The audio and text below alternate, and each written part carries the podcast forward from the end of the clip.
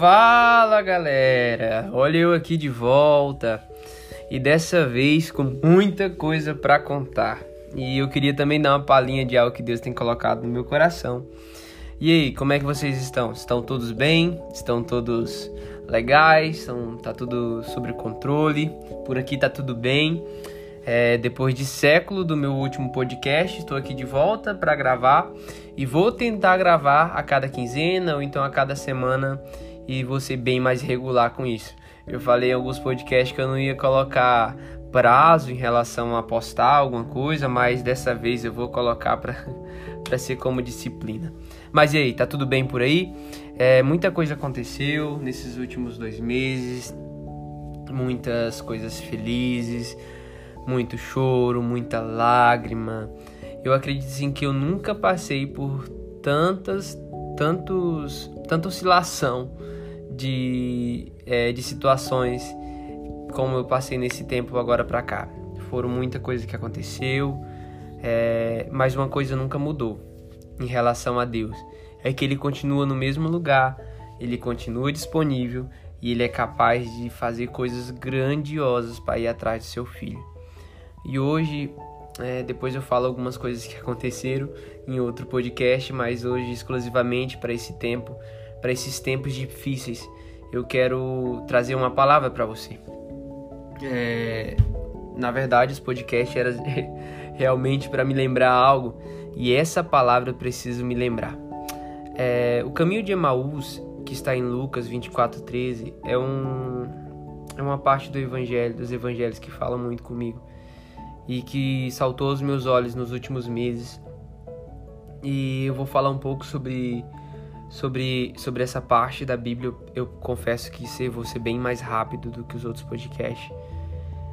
E eu acredito que essa passagem da Bíblia, ela está totalmente direcionada ao tempo que nós estamos passando. Desde o tempo da quarentena, que todo mundo estava recluso em suas casas, é, já estava difícil, né? Eu, muitas pessoas atingiu a depressão, a ansiedade. Mas também quando nós saímos das nossas casas também senti um efeito, um efeito em massa nas pessoas que estavam ao meu redor, é, enfim. Mas hoje eu quero trazer essa palavra para mim, João do futuro, não sei você que está ouvindo agora, mas o caminho de Emaús se trata de dois discípulos que eles caminharam com Jesus, eles estavam com Jesus em todo o tempo.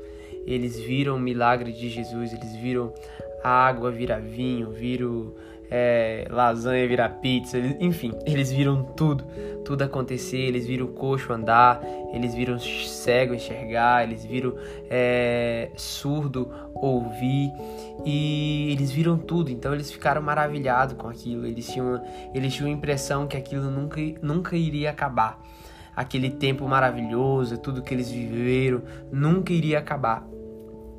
E eles andaram com o próprio amor, né? Eles viram o amor aqui na terra, que era o próprio Jesus.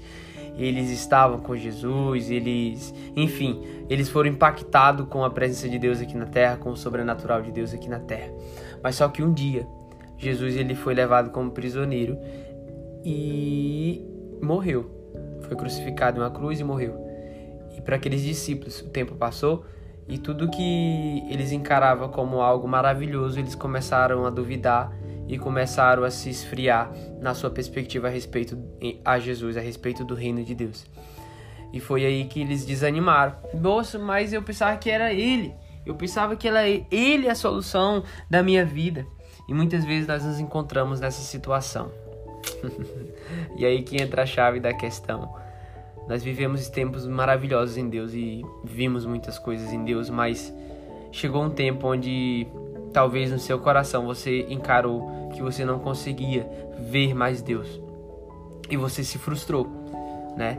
E a primeira reação daqueles discípulos ao se frustrar e a ficar é, ao ficar triste, desanimado porque Jesus morreu e porque também eles também tinham esquecido de todas as promessas de que Jesus voltaria e de que Jesus iria ressuscitar ao terceiro dia.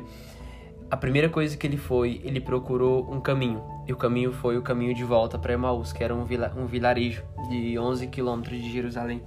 E eles foram para esse caminho. E muitas vezes nós nos distanciamos de Jesus, desistimos de Jesus e procuramos caminhos e caminhos para a gente seguir, e esses caminhos eles nos levam para distante de Jesus. Mas o que vale observar é que Jesus ele pensou nesses dois discípulos e ele foi atrás, né? E a Bíblia relata que eles não não viram, eles não conseguiram perceber é, Jesus quando Jesus falava, eles não sabiam que era Jesus, porque muitas vezes nós nos tornamos cegos com tanta, com tanta angústia, com tanta ansiedade, com, com, tanto, com tanto desespero da nossa alma, né? E, mas Jesus foi atrás desses discípulos.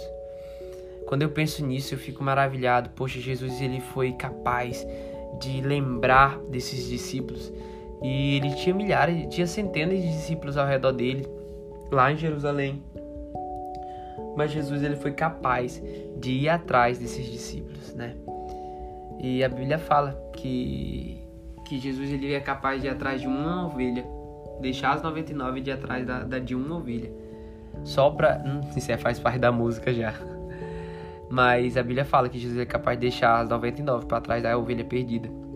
E isso mexeu muito comigo, porque Jesus ele está fazendo isso com você, está fazendo isso comigo hoje. Ele está indo nos caminhos que nós estamos e nos trazendo de volta, nos despertando. E a palavra-chave, o, o, o, período-chave, é quando Jesus ele chega lá em Emaús junto com o discípulo, ele faz que está indo e os discípulos chamam eles para dentro de casa.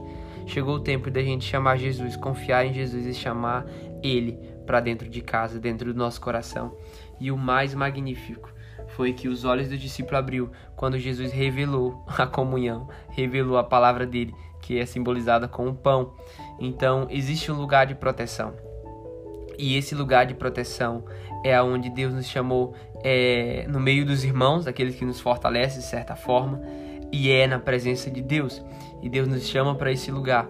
Deus nos chama para estar nesse lugar da presença dele.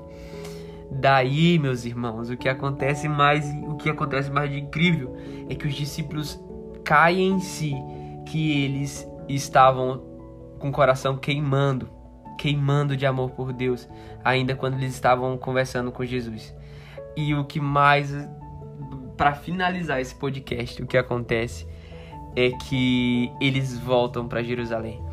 Quando nós entendemos o nosso propósito, quando nós sentimos a presença de Deus, quando o pão é repartido e os nossos olhos se abrem, nós nos direcionamos para o nosso propósito. Nós voltamos para o lugar onde nós fomos chamados, o lugar da ressurreição, o lugar onde Deus tem preparado para nós. Então, esse é o lugar que Deus tem chamado, meu irmão.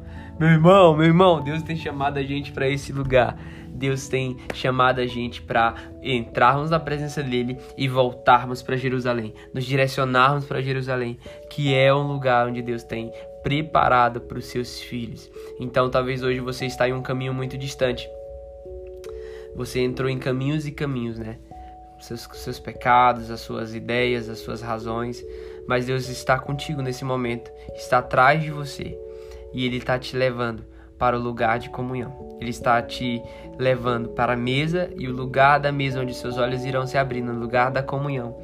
E essa comunhão é como se fosse uma cruz. Ela tem o formato vertical, que é você e Deus, e quando você olha para o lado, você olha para o seu irmão no formato horizontal. Então não tem para onde você ir, você nasceu para estar em comunidade, você nasceu para a comunhão. E quando você, seus olhos se abrem, você se volta para o propósito por inteiro. Beleza? Galera, é isso por enquanto. Semana que vem eu trago mais histórias, eu trago mais é, reflexões aqui no podcast. E para confessar para vocês, eu amo gravar podcast, eu acho incrível. Dessa vez eu estou mais preparado, fiz uma anotaçãozinha, estou no meu quarto e, enfim, vou gravar podcast, eu vou seguir essa carreira na minha vida. Deus abençoe a vida de vocês, cara. Tamo junto, tamo junto. Falou!